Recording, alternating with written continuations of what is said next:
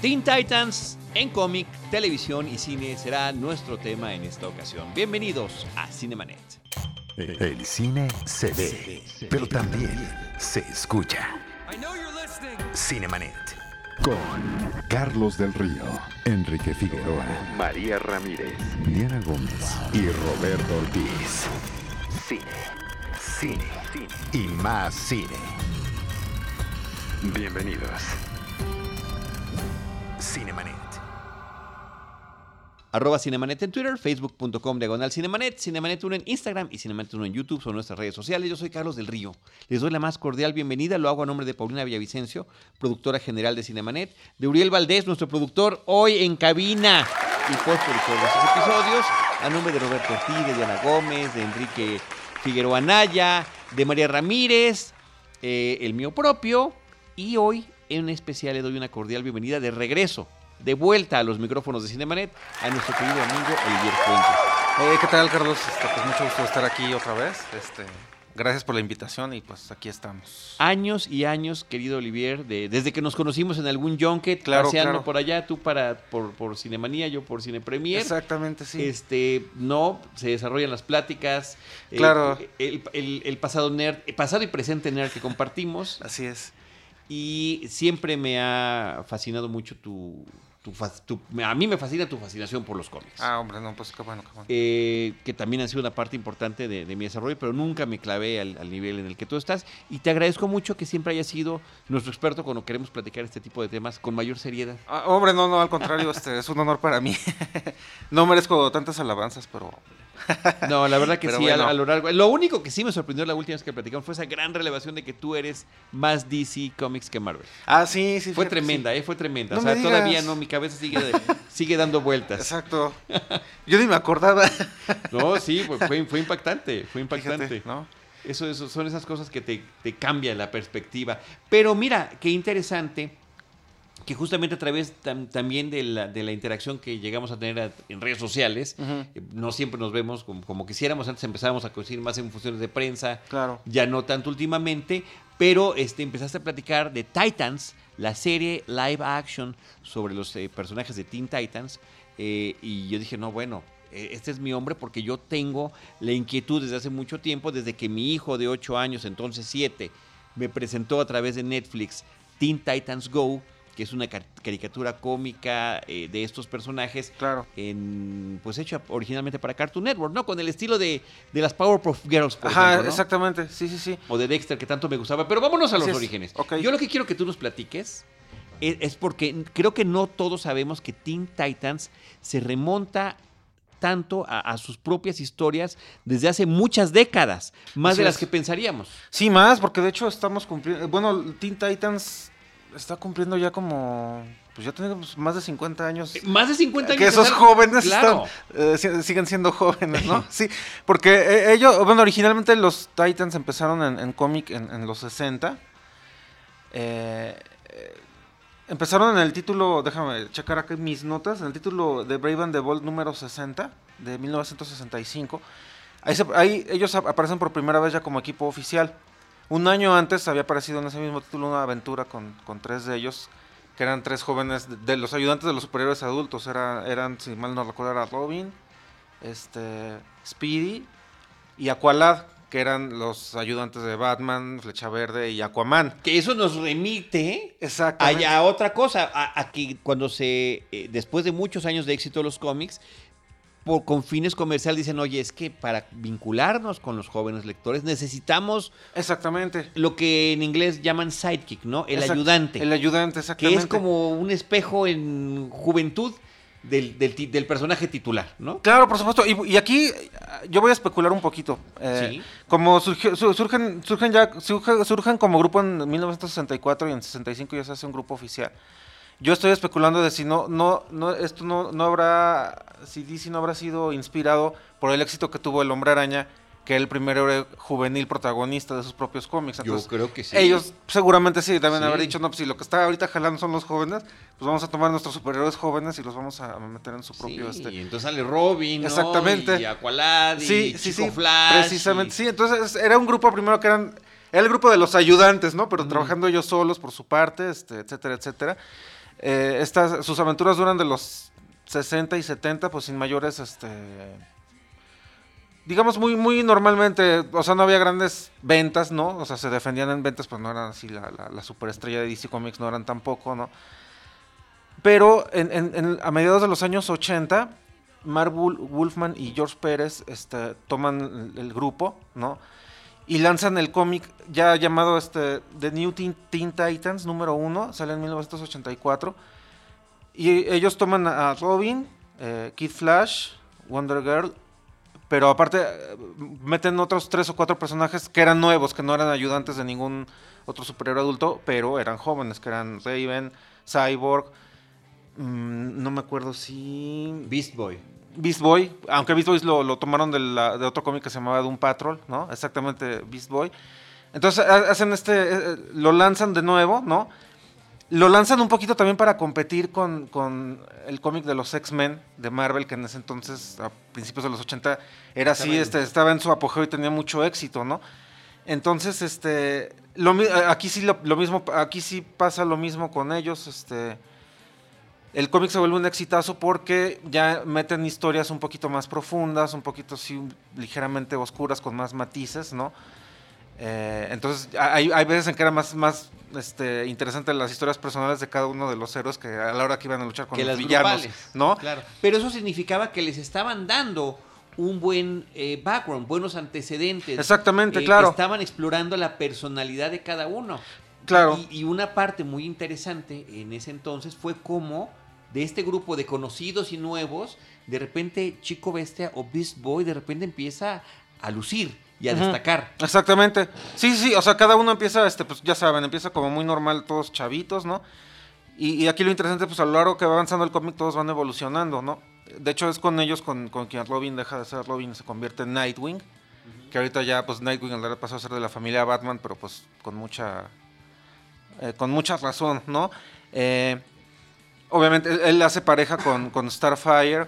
Este, aunque bueno, yo creo que actualmente ya no son pareja. Bueno, al menos sí, bueno, los cómics. Las cosas van cambiando. sí, exactamente, ¿no? Entonces, Starfire este también es de los que se incorporan como nuevos. Sí, en esta etapa, exactamente, se, incorpora como, como nuevo, ¿no? Entonces, ah, bueno, en esta etapa surgen muchas Mark Wolfman y George Pérez meten muchas cosas este, que siguen tomando hasta la fecha, tanto para las, películas animadas como para la serie, la serie de Netflix, ¿no? Este, ellos, introdujeron por primera vez el personaje de Deathstroke, que ahora es uno de los villanos más importantes del, universo DC. Meten esta historia que se llama el de Judas Contract, que ya la han adaptado, creo que la tomaron para la serie animada de Titans, luego la tomaron para hacer una película animada Supongo que también van a tomar algo de ella para la segunda temporada de la de, de Titans, de Titans, de Titans porque porque en Titans ya están confirmados para la segunda temporada este los actores que van a ser los personajes de Deathstroke, de Terra, etcétera, etcétera, ¿no? Entonces, este es digamos una de las historias que son como parteaguas de los Titans, ¿no? Eh, bueno, esa historia la introdujeron en esta época y se volvió muy importante, ¿no? Porque efectivamente se, convirtió en todo un... Vamos, se, tan, se convirtió en buena competencia para X-Men, que creo que en 1980 y... Ay, no recuerdo la fecha exacta, si era 82 o 86.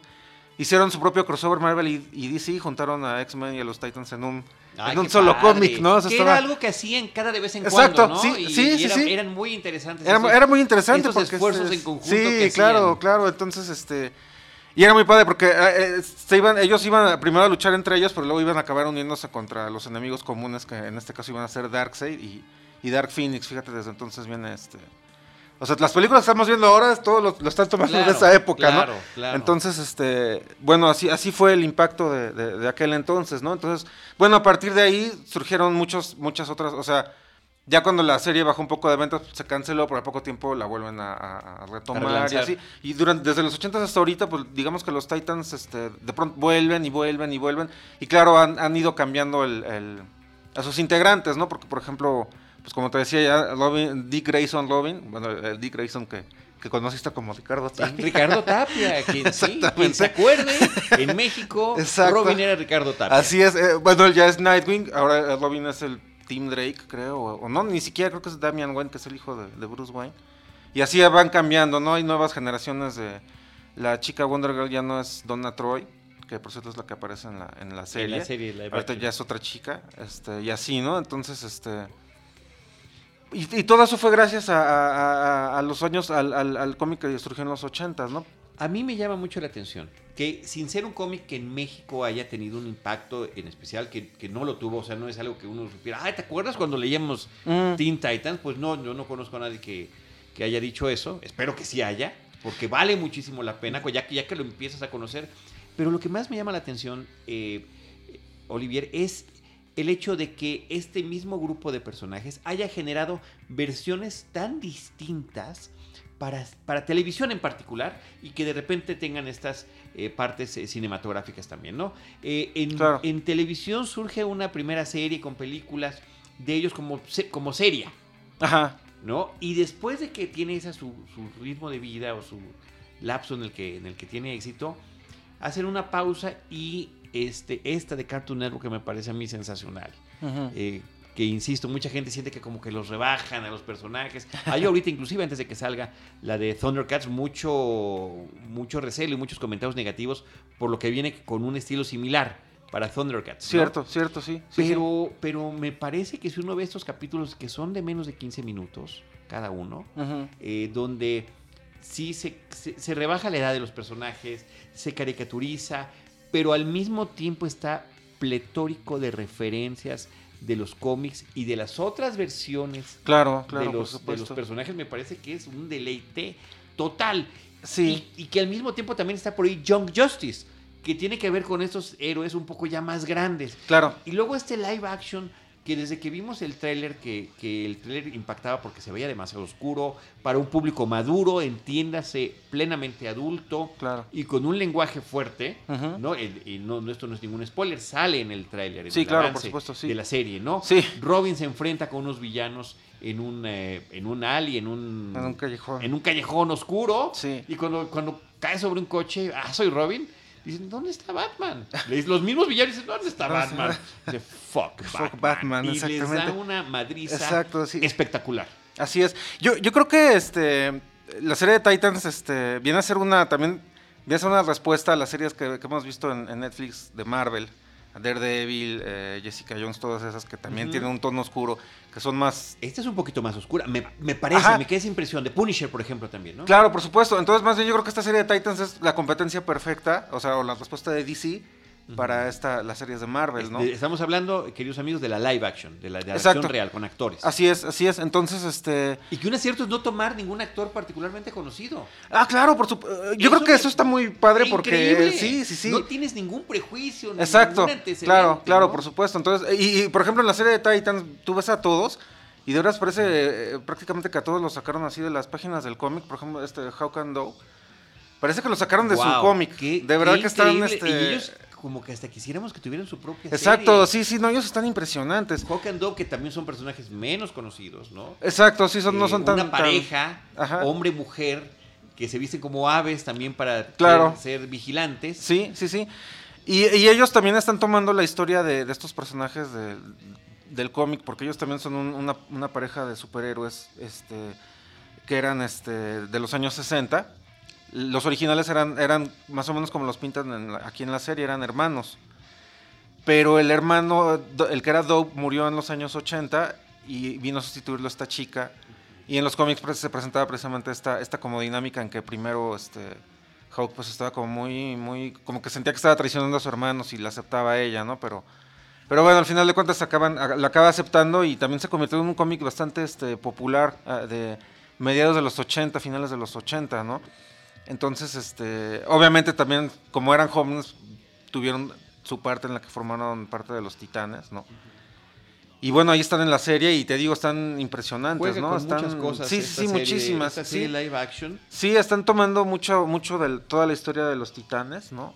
Y, que me parece que profundizan además mucho en la psicología de los personajes. Me, después de ver, haber visto los episodios completos, me queda la impresión de que es Robin el personaje con el que más más exploran y, y, como que cuesta un poco de trabajo entender, y cuando acaba la serie lo entiendes, este resentimiento que Robin tiene hacia Batman, de qué manera el haber crecido a su lado, oye, te adopta un multimillonario y además te hace superhéroe, tú dices, güey, vamos, ¿qué más puedo pedir? Claro. Y, y te hace ver el lado tremendamente oscuro Claro. de esta relación. Claro, sí, porque el otro ya de todas maneras no puede no puede interactuar bien con las personas normales, ¿no? Está, está demasiado acostumbrado a, a- a estar tratando con o con superhéroes o con villanos, ¿no? Y a la hora que tiene que salir al mundo real a, a con personas normales, pues le cuesta mucho trabajo, ¿no?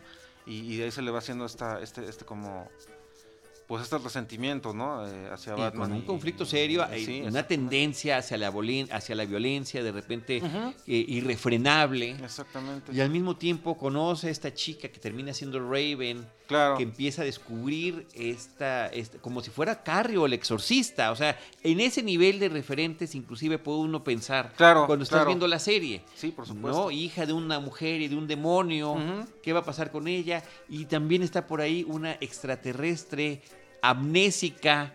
Exactamente, sí. Y luego vemos este origen de Chico Bestia, de Beast Boy. Ajá. Le digo Chico Bestia porque yo los veo doblados al español. No, está bien, está bien. No, fíjate, yo también tengo mis dudas de si decirle el nombre, este... No, digamos, digamos los dos para que no nos, Exacto. para que no nos regañen. Exactamente. por sí. ahí. Eh, pero hay todo un episodio donde vemos a Doom Patrol. Exacto, sí. y que la sí. serie además ya salió. Sí, y espero que Netflix también la traiga para Y- acá, ¿no? Porque este... ah, creo que no la traído todavía. No, todavía pero no. ya vi uno o dos episodios y no conservan a, a Bruno Bichir. No, no, no, no lo... No, No, no, lo... lo conservan, lo cual me parece una, una cosa muy interesante. Sí, es que sabes que yo, yo creo que... que, eh, yo creo que lo cambiaron porque a lo mejor Bruno Bichir como que no... Es que se necesita un personaje que, que- que- que tenga así como el carácter fuerte porque al final de cuentas este, este profesor o este doctor es este... Pues es el, el- el- el mentor de todos ellos, pero al mismo tiempo tiene que tener la suficiente Muy autoridad. estilo Charles Xavier. ¿no? Exactamente, de hecho aquí hay una, una anécdota. El, el creador de, de Doom Patrol, Doom Patrol también salió en los años 60. Ajá. Entonces el creador de Doom Patrol se quejaba mucho, él, él decía que Marvel le había robado la idea para hacer a los X-Men. Oh. Porque el profesor este, ya sabes, Andaba en silla de y ruedas. estaban- Y estaban esos personajes que eran como marginales, ¿no? Y, y en su casa, en su mansión. Y en su- donde en los- su donde- mansión, donde exactamente, ¿no? sí, donde sí. los tiene adoptados prácticamente. Entonces la, la posible- Adoptados sí. diagonal secuestrados. Exacto, sí, más bien, ¿no? Este, secuestrados por su pr- propio bien. ¿no? Ajá. Entonces, la explicación está en que, eh, que en aquel entonces, pues Marvel y DC estaban en Nueva York a pocas cuadras de distancia y había muchos dibujantes y argumentistas que trabajaban, colaboraban en las dos, ¿no? Entonces probablemente alguien en algún lado sí, se, se filtró el guion, lo que sea. ya, la verdad es que es una, es una, digamos, un como secreto a voces o una de esas anécdotas que todo el mundo sabe, pero que nadie puede asegurar que nadie puede que confirmar. sí fue o no fue, ¿no? Pero sí, el, el- creador de Doom Patrol se quejaba mucho. y de que es- termina siendo mucho más conocida, no, no mucho más, completamente conocido X-Men. Claro. Y Doom Patrol. Exacto, sí, apenas, pues, apenas se va a empezar a conocer con esta serie. Esperemos que si es sí. que la traen, ¿no? Sí. Ni más ni menos que Timothy Dalton. Exacto. Es sí. el que interpreta a, este líder, ¿no? A este jefe, a este Ajá. científico. Sí, sí, sí. Que, que toma estos personajes marginales, como les llamas. ¿no? Exactamente, y lo- lo- porque no sé si los demás personajes son los mismos actores, creo que sí, ¿no? Creo que lo Eh, que cambiaron fue... Alan Tudyk me parece que sí, ¿no? Ajá. Que es el, el- este personaje del, del- de- el más equivalente a Cyborg, ¿no? Mm. Porque también es un hombre Ah, que claro, accidentes, pues es, un- parte, más parte mecánica que, qué hombre. que hombre. Exacto, sí. Este, y, y, bueno, pues lo, lo más importante era, era ese cambio, ¿no? Que Claro. había en, sí, en sí, sí. el- el- la chica es la misma, ¿eh? La que es como de Blob. Ah, ok, ok, perfecto, está bien. Sí, no, está muy interesante. Pero bueno, ese es el nivel en el que la serie live action de Titans, que se llama, se llama Titans, Titanes, más Titans, tal cual, está llevando a sus personajes. ¿Qué te pareció el cambio de mujer afroamericana al de, al de Starfire? Pues a mí me parece, a mí me pareció que estaba muy, le quedó muy bien el papel. eh, obviamente, al hacer estos cambios de cómica a, live action, pues nunca, nunca puede uno esperar que sea exactamente el mismo traje, exactamente lo mismo. Y me da, me provoca bastante gracia eh, que todas las quejas que hubo contra esta pobre chica que, que- y decía uno, bueno, a ver, cálmense porque es el colmo que estén quejándose de que una actriz afroamericana negra va a interpretar a un personaje anaranjado. O sea, no puede ser. Claro. ¿no? Sí. Ese es así como el colmo. Entonces, a, a mí me parece que ella está muy bien en el papel. A mí me Pero hacen un juego aquí interesante porque las, la, la ponen como eh, personaje setentero, en su estilo de ropa, en la música que escucha, en su propio look. Claro, claro. ¿No? Y entonces te remite a este cine de los 60 Claro, claro. ¿no? De, de, de, el Black Exploitation, ¿no? Sí, por supuesto. Que tendría lógica, porque a lo mejor los, los, aliens que la mandaron, la única información que pudieron ver fueron esas películas de los ¿qué, 70. ¿Qué podemos saber? ¿no? claro, ¿no? Poco a poco están ellos enterándose quiénes son realmente. Exacto, ¿no? Me quedé muy gratamente sorprendido, este, pero al mismo tiempo, la diferencia que entre una versión y otra son abismales. Ah, claro, claro. abismales. Sí. Y las tres o cuatro están padres cada uno en su, en su propio. Estoy incluyendo Young Justice, por ejemplo. Sí, claro. bueno, Young Justice a mí es de las series que cuando la primera vez que la vi, que fue cuando tenía poquito que la habían estrenado, dije, eh, vamos a ver a ver qué tal, porque.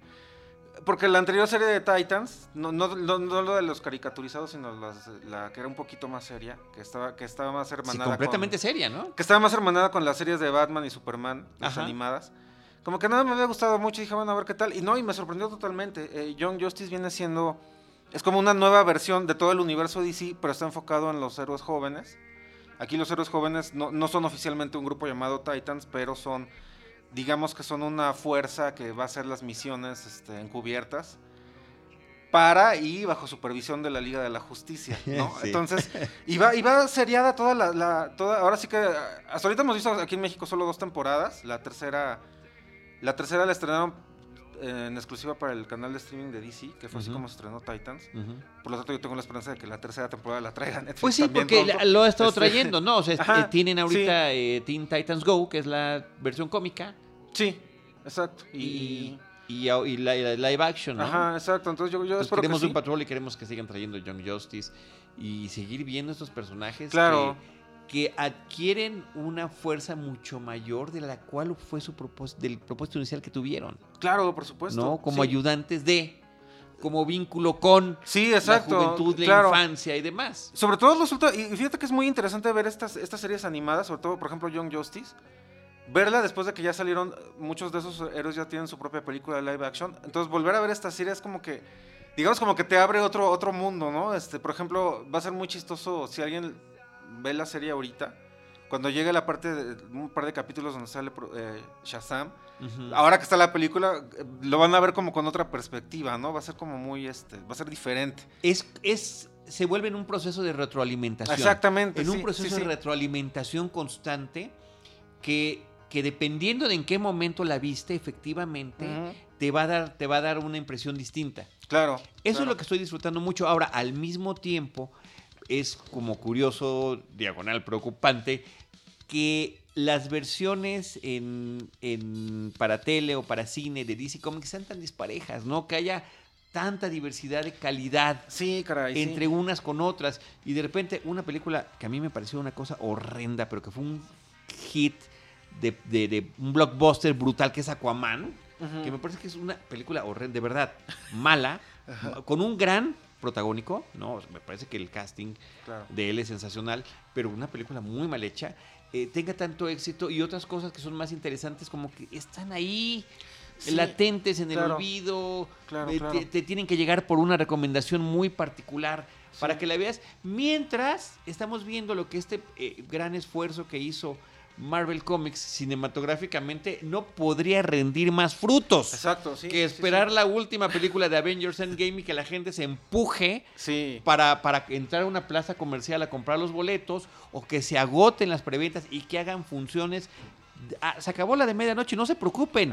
a las 4 de la mañana, tenemos otra función. Pero que ya saliendo se vayan a trabajar. Y, y, que, ya se acabaron. Sí.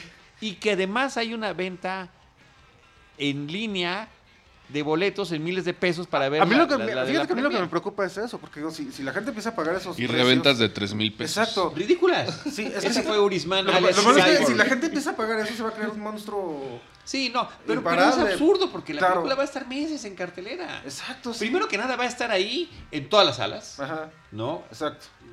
En la oferta y la demanda, ni modo, son temas que también vamos a platicar aquí en Cinemanet, pero eso le va a significar que muchas otras películas interesantes pues van a tener menos espacio, eh, menos interés, o alguien las va a ver por curiosidad o casualidad.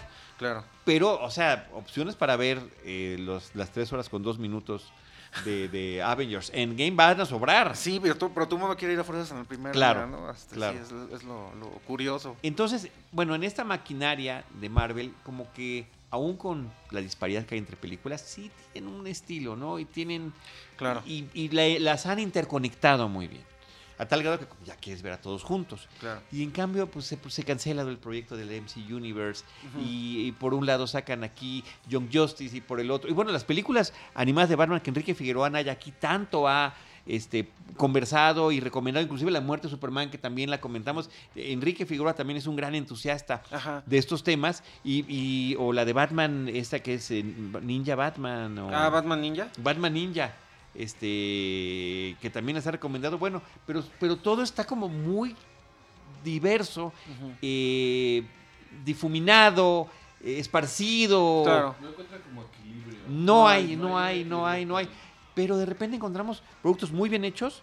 Y este es el caso de Teen Titans. Claro. Que en sus distintas versiones, cada una con una intención diferente, Sí, están funcionando muy bien. sí, Y que, y que nuestra obligación es, por favor, por favor, véanlas. O sea, Ah, hay que conocerlas. Sí, sí, por supuesto. Sí, sí, sí. Para una, una mejor, este...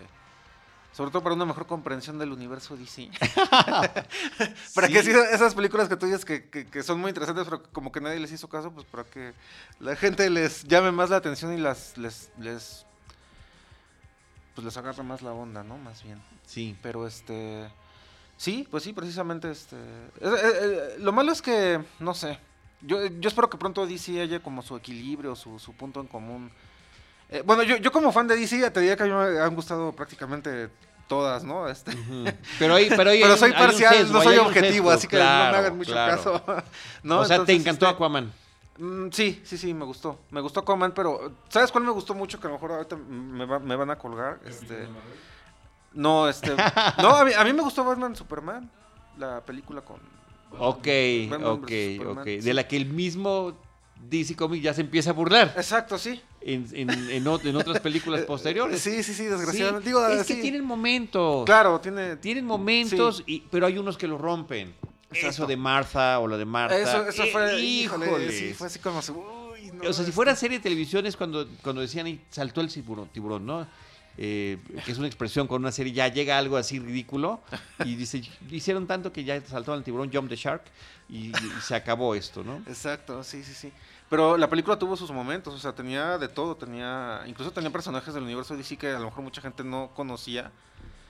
Había uno muy famoso que era un, villano de Batman de finales de los 80 que se llama eh, KG Bestia, que era un agente de, de la KGB, pero ya renegado, etcétera. Y aparece en la película, obviamente no aparece como el agente de la KG Bestia, pero aparece su nombre, era uno de los mercenarios estos que al principio Claro, como que esas betas sí, que sí. van a... Que van a- todo eso era un montón de, de easter eggs que le llaman ahora, ¿no? Este. O sea, tenía de todo esa película, pero pues de todas maneras... Una de las partes interesantes es ver cómo un humano sin poderes, más que la lana y el billete, que es, que es eh, Bruce Wayne, Bruno Díaz o Batman, se va a enfrentar a un ser casi todopoderoso, Exacto, claro. extraterrestre que es Superman, y que esté a punto de vencerlo. Sí, Gracias a la inteligencia, gracias al ingenio, gracias a la investigación, A la a, su propio trabajo, a la tecnología y a su trabajo detectivesco y a su entrenamiento. claro, claro. Que todo eso te lleva a decir, sí, podemos hacer esto, ¿no? Esa parte a mí me pareció interesantísima. Ah, no, claro, por ¿no? supuesto. Sí, y acaba sí, con, un, con un... Con un Marta. Sí. ¿no? Verdaderamente lamentable. O Suicide Squad, que termina siendo... Fíjate qué chistoso decirlo, ¿no? Una película seria, live action, termina siendo una caricatura del cómic, ¿no? Claro, sí. Eh, o sea, quedan caricaturizados y quedan ridiculizados, ri- ridiculizados algunos personajes. Una pésima trama. Eh, tan así que van a relanzarlo y la van a volver a hacer. No, y pues, algunos regresarán y otros no. Sí, exacto. Pero que al mismo tiempo da pie para que brille un personaje allí, ¿no? Y que, y que Margot Robbie se robe prácticamente la película. Claro. Sí, sí, sí, sí, es que sí es lo, lo malo que no hay, no, DC no encuentra su... No lo encuentra. Es yo creo que yo creo que los ejecutivos de Warner deben estar muy o siguen estando muy apanicados por el éxito de, de Marvel en el cine y por eso las decisiones que están tomando pues, no están no están pensadas fríamente, ¿no? Sino que es así de, ay, pegó esto, entonces vámonos por acá. y- Claro. Ahora estoy muy preocupado de que pegó Aquaman. Muy preocupado. pues sí, ¿no? Muy preocupado. ¿Qué más nos puedes decir que sientas, Olivier, que nos haya faltado mencionar de Teen Titans? Ah, bueno, mira, yo me quedé, estaba, estaba yo hablando de Young Justice. Este, ah, bueno, como decía, pues, aquí los jóvenes hacen un el trabajo, este, eh, encubierto, digamos, del trabajo sucio. Las Black Ops. Las Black Ops las Exactamente, sí, sí, sí. Sí, entonces, este, entonces la serie, obviamente la serie va, este, hay, hay como una trama central a lo largo de toda la, una temporada, ¿no? Pero van pasando diversas este, cosas. Y la serie también está llena de homenajes a, otras caricaturas de DC. Por ejemplo, hay una parte, no sé si ya hayas visto tú, Carlos, en la que Superman, bueno, no Superman, Superboy llega a la universidad, ¿no? Y bueno, le presentan a, dos jóvenes, eh, dos compañeros que son este Marvin y Wendy, que son los Marvin y Wendy que salían en la primera caricatura de los superamigos que hubo. O sea, no son ellos. Claro, los que, tenían, los que tenían la mascota. Ajá, exacto, los que tenían la mascota, ¿no? Entonces, este eso, ahora sí que tenemos los meros, los, los este... Sí, mega nerds de, de, cierta veteranía. exactamente. De cierta veteranía puede tener. Los van identificando. Pero, pero, este pero hay muchos guiños así. Exacto. A lo largo de todas estas series. Ah, claro, por supuesto. Sí, y son muy disfrutables. Sí, mucho. Y son muy disfrutables. Eh, lo que tú mencionas, esta relación que existe de los Teen Titans y la Liga de la Justicia, como, primero como guía, como eh, supervisor eh, aspiracional también, yo quisiera, o, o, de quien te tienes que librar. Claro, también. O de quien tienes que huir o de quien tienes que esconderte. Claro. Y que cada una de las distintas versiones lo maneja muy bien. en una, por ejemplo, nombran a Cyborg, no, tú ve a supervisarlos. Tú ya estás en la Liga de la Justicia, pero te, encargamos que supervises este grupo de muchachos, ¿no? En la caricatura Robin o cualquiera de ellos se moriría, inclusive estás en audiciones, tipo reality show, para ver quién, quién va a ser el próximo que se integre a la Liga de la Justicia, ¿no? Y en el caso de Titans, la de live action, pues resulta que más bien quieren tomar la mayor distancia posible. Claro, de, estos, de estos individuos que de alguna manera, tal cual en el caso de Robin, al menos ha sido traumatizado. Claro, por supuesto. Y, eso, eso es, como una analogía de, del adolescente contra el papá adulto, ¿no? Llega un momento en que el adolescente pues, tiene que enfrentar al papá adulto a fuerzas, ¿no? Porque pues el adolescente también está buscando su propia identidad y en esa búsqueda de identidad busca romper con la con la figura paterna que fue la figura que fue todo su ejemplo toda su vida, ¿no? Entonces llega un momento que dice, bueno, a partir de aquí yo tengo que hacer mi camino, entonces tengo que romper con lo, lo que era, el que era mi ejemplo durante toda mi vida, ¿no? Eh, está muy padre esa analogía en, también, digo, sí. la presentan en, todas las series, ¿no? Está, está muy bien manejado. Entonces, eh, pues ahí está la invitación. Claro. Eh, Olivier, para conocer tanto el cómic. Y pregunta, ¿actualmente siguen habiendo cómics de Teen Titans? Sí, por supuesto. ahorita ni siquiera ya sé en, cuál van, pero hay, hay una... Y sobre todo después de... cada vez que sale una serie exitosa, pues en el cómic luego, luego se ve este se reproduce se reproduce no eh, actualmente como te digo ahorita aunque los miembros creo que son no son los originales ya son este Robin pero es Damian Wayne es este la Wonder Girl es Casey no me acuerdo el apellido es otra chica. Pero sí, actualmente sigue apareciendo el, cómic de los titanes, por Qué supuesto. Oye, por ejemplo, en, en Teen Titans Go, en la caricatura, eh, juegan mucho con esos elementos que tú dices. Terra, por ejemplo, es un personaje recurrente eh, de la cual está enamorado Chico Bestia. Mientras que Aqualad no está en el grupo, pero es un súper presumido que cada que puede se enfrenta con ellos, o lo mismo pasa con Chico Flash.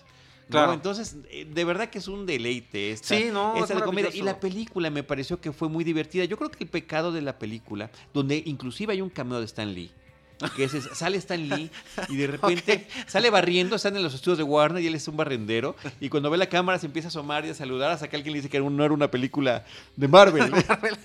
Está muy divertido. Eh, el, pecado es que no hubo ninguna evolución, ni aportación, ni intento de tenerlo de diferenciarse contra la versión animada. Sí se ve un poquito más de trabajo en los fondos y demás, pero no, no existe. el, humor está allí, quizá no tan bueno como en las versiones de 15 minutitos, donde tienes posibilidad de jugar con más cosas y es más breve la aventura o la historia. Pero me parece que era cosa que cumplía muy bien. La película Teen Titans Go to the Movies eh, o Teen Titans Go, la película, me parece muy divertida. Eh, pero no hizo lo que hizo la gran película de animación del año pasado y posiblemente de las una de las mejores de este nuevo siglo, que es la de Spider-Man Into the Ah, Spider-Verse, claro, claro, claro. que es un viaje Sí. hipnótico Sí, con distintos tipos de animación y de referencias y de versiones y de, y de posibilidades que te brinda la animación para dar todo un giro, todos los giros que quieras, Claro. inclusive hasta las perspectivas con las que ves las cosas, ¿no? Claro, por supuesto. Pues mire, yo creo que cada, cada película funciona en su género porque... O sea, está mal, por ejemplo, como tú dices, Teen Titans Go es una serie que es principalmente humorística, pues creo que harían mal en querer salirse de ahí y querer volverse serios, ¿no? Entonces, No, pero, pero eh, yo creo que ella, en, en términos de animación hubieran aprovechado más. Porque Bueno, eso sí, eso las sí. historias de los personajes también de repente se rompe la cuarta pared y los obligan a verse a sí mismos. Claro. Y de repente ellos mismos ven otros programas donde están interpretados de diferentes formas. eh, o como en las, pasaba en las caricaturas de Warner, de Box Bunny, de repente el personaje tiene que conocer a su creador. Ah, claro. Y, y saber que, que- que él vive en un lienzo en blanco donde pueden jugar con él o desaparecerlo, ¿no? Que fue el tema del episodio 200, por ejemplo. Ajá. Eh, entonces, sí daba para más, mucho más, el haber tenido su aventura fílmica. Que, Sí, que al pues. mismo tiempo tenía todo este eh, referente muy simpático de los excesos que están llegando con las Con- secuelas, las precuelas, Claro. los spin-offs, Sí, sí, sí. ¿no? Donde hasta Alfred ya es un ya, ya, ya es un personaje protagónico, ¿no? Sí, exacto, sí, sí, sí. Pues fíjate, eso está, eso está muy bien, ¿no? Que hagan este... O sea, por lo que me estás contando viene siendo una especie como de Deadpool, pero Sí. para público sí, familiar y, sí, y, este... así es. e- Eso está padre, porque digo, creo que no se vale tomarse la vida tan en serio. Bueno, tan es así, tan es así ¿No? que cuando se enfrentan a Slade en la película, dicen, ah, miren, ahí está Deadpool. Voltea la cámara y di algo gracioso. y Slade les tiene que explicar, yo estaba antes, Sí, ¿no? claro, claro.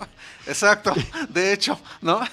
Entonces, No, bueno, todo eso es lo que, lo, lo que está sucediendo con, con estos personajes, un poco lo que está pasando en DC Televisión y eh, las diferentes versiones de Teen Titans a partir de la página impresa. Claro, por supuesto. Eh, creo que nos faltó un poquito hablar de No, no, la- dilo, de- dilo, de- adelante, hay- adelante. Hay un par de películas, ahora que desde que DC empezó su línea de películas animadas que se iban directo a DVD o Blu-ray. En ellas hay dos con los Teen Titans. Una es este, Justice League versus Teen Titans. Y la otra es la, la versión eh, eh, del Judas Contract, esa historia tan famosa de, de los, del cómic de los 80. Ajá. La hicieron, la tomaron para hacer la este, película animada. Entonces son estas dos, dos este, películas que hay. Dentro de toda esa gama de películas animadas que han hecho en los últimos años, pues hay estas dos enfocadas a los ¿Y esas ya están disponibles? Ya están disponibles en, en DVD, en Blu-ray, este... De hecho, algún- a- DC creo que está haciendo cosas muy buenas en cuanto a lo que es animación. Sí, de desde, hecho, desde sí. el Batman de los 90, Sí, claro, desde sí. esa animación, creo que va por ahí y no están siguiendo, o no sé, no, no creo que estén siguiendo tanto esa línea en el cine. Porque tiene- hay muchas películas animadas de Batman, de Flashpoint Paradox. Es, es hermo- hermosa esa de Flashpoint. Sí, cómo Es, no. es buenísima. Claro. Y realmente no entiendo el por qué no lo llegan a hacer en cine, ¿no? No llevan esa... Sí, claro. eh, eso nos falta agregar, fíjate. Las películas, efectivamente, las producciones animadas de DC son muchísimo mejores que las versiones animadas de Marvel. Ajá. y, totalmente. Y, sí, cualquier película... Y más serias, ¿no? Va más, se toman más en serio a sí mismas. Ah, claro, por sí. supuesto, se toman más en serio y, y, este y pues el resultado es este maravilloso, es una son muy buenas, ¿Y casi qué no todas son muy buenas tanta difusión, o sea, como por qué decir, esas son para DVD, eh, consumo casero, y pues uno las encuentra y dice, ah, pues la pusieron en Netflix, vamos a verla, ¿no? Exacto, no, no sé por qué no las, no las, a lo mejor no se atreven a, a- a llevarlas directo a cine, quién sabe. Y, y a lo mejor como es para un público más de nicho, puede ser que digan, no, si las llevamos a cine van a ir 10 personas a verlo, nada más, ¿no? Sí, no, Y creo que, creo que ya no quieren perder más, más dinero. Exacto. Pues sí. Sí. sí, exactamente, ¿no? Ante lo impredecible del mercado, Exacto. también curiosas e impredecibles las decisiones de sus ejecutivos Así es. en torno a esto. Pero si uno escarba y si uno le rasca, ahí están. Así es. Sí, las, todas esas películas ya están este, disponibles. Esta que te decía de Judas Contract se estrenó. Creo que se estrenó a finales del año pasado. O sea que y, y ya está en, en- en- Pues está en DVD, en Blu-ray y mm, a veces Netflix las acaba también poniendo. entonces Y a veces las pasan en el mismo Cartoon Network. Lo que pasa es que uno nunca se entera. Pero sí, también, ¿no? ¿Qué es lo que... eh, ¿Alguna cosa que agregar sobre Teen Titans? Mm, creo que no, creo que no. Ya. De DC Comics en el cine, ¿qué es lo que más nos puedes recomendar de lo que has visto últimamente, en el último dos, tres años? Que tú digas, esto realmente eh, me parece que es lo más sobresaliente o de las cosas más sobresalientes que han hecho. Obviamente está Wonder Woman, que, que Sí. se sa- o Creo sea, que hay, hay un consenso, ¿no? Sí, en por cuanto supuesto. a Wonder Woman. Y, y- y creo que el acierto es que se salió de esta. De lo que todo el mundo se estaba quejando de las películas de Zack Snyder.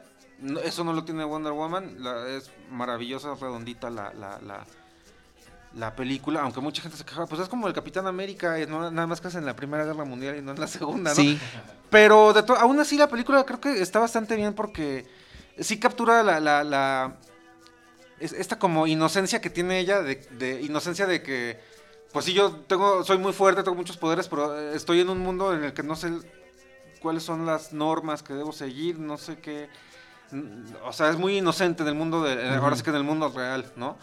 Entonces creo que la, la actriz captura muy bien esta, la esencia del personaje. sí, Gal Gadot me parece que es, es, Sí, sí, eh, lo hace espectacular. Sí, entonces es- es- yo creo que ahí está como la clave de- del éxito de esta película, ¿no? Esperemos que le vaya bien en la secuela que viene, creo que el próximo año. o- Que es en los ochentas, ¿no? Eh, Está ubicada en los 80. Y ahí tendría, tendría que tener, pensamos nosotros, ese eco con la versión televisiva que hubo, que Exacto, uno era en la Segunda Guerra Mundial, la, primera temporada, temporada, claro. y después ya lo trasladaron a los ochentas con una gran canción, un gran tema musical, Claro. y, y bueno, Linda Carter, que era una cosa espectacular no, para, claro, para ver a una superheroína en la televisión.